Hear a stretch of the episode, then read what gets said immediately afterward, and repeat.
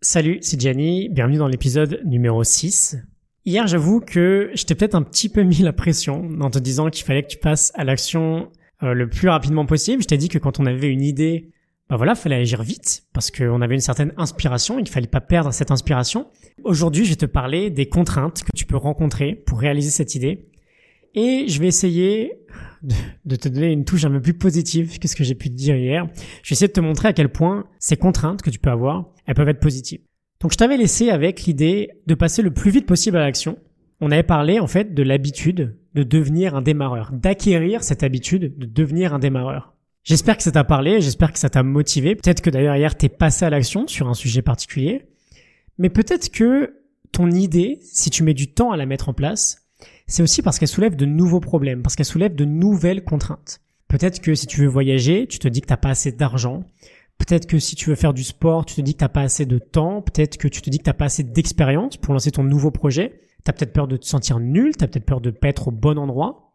Et ce que je vais te dire aujourd'hui, c'est qu'en fait, ça serait plutôt une excellente idée d'arrêter de se plaindre que de ne pas tout avoir, en fait, c'est une bonne chose et qu'on devrait apprendre à bénir nos contraintes. Je vais essayer de t'en convaincre avec plusieurs raisons. La première raison, c'est que ces contraintes, elles vont t'obliger à être inventif, elles vont t'obliger à trouver des solutions alternatives. Par exemple, ça va t'empêcher d'en faire trop, mais surtout de faire avec ce que tu as, de se contenter de ce que tu as. Et quand on est capable de faire avec ce qu'on a, on est toujours capable de passer à l'action quelles que soient les circonstances. Si t'attends que les conditions soient parfaites, bon, de toi au moins on est d'accord en fait, c'est une excuse un peu bidon, parce qu'on sait qu'elles seront jamais parfaites. Ok, donc c'est la première raison. Ça nous oblige à être inventif et c'est une bonne chose.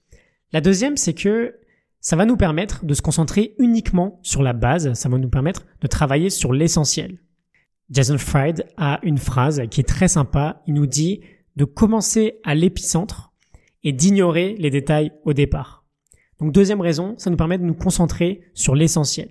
Et la troisième, c'est que ça va nous forcer à prendre des décisions. Et prendre des décisions, c'est ce qui va nous faire progresser. C'est ce qui va nous permettre de voir qu'on avance et c'est ce qui va nous donner de la confiance. Et cette troisième raison-là, c'est de loin la plus importante.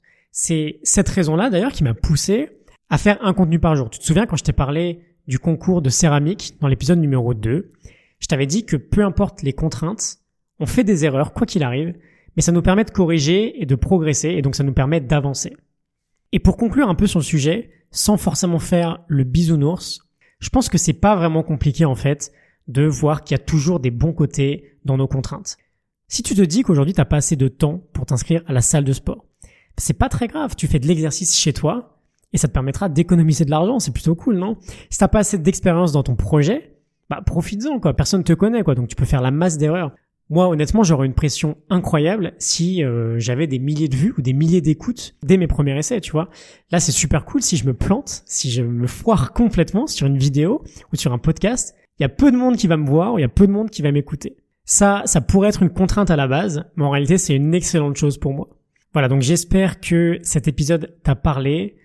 Je te rappelle juste, ça m'aiderait beaucoup si ça te plaît à aller noter mon podcast. Je te rappelle également que t'es pas obligé de me mettre plus que 5 étoiles. 5 étoiles, ça suffit largement. Et bah, je te souhaite une excellente journée et je te dis à demain. J'aimerais bien, euh, je sais pas si t'as une idée, mais j'aimerais bien essayer de trouver une sorte de gimmick, une sorte de phrase que je pourrais dire à la fin de chacun de mes podcasts qui pourrait me permettre euh, de m'identifier un peu mieux. J'ai pas encore trouvé quelque chose de sympa aujourd'hui, donc je te dis juste euh, à demain, salut, comme d'hab. Mais si t'as une idée, euh, n'hésite pas à me la partager. Ça me ferait super plaisir. Euh, bah, peut-être que on trouve ce gimmick ensemble, quoi. Ok, donc euh, bah, je te dis, comme d'hab, à demain. Salut.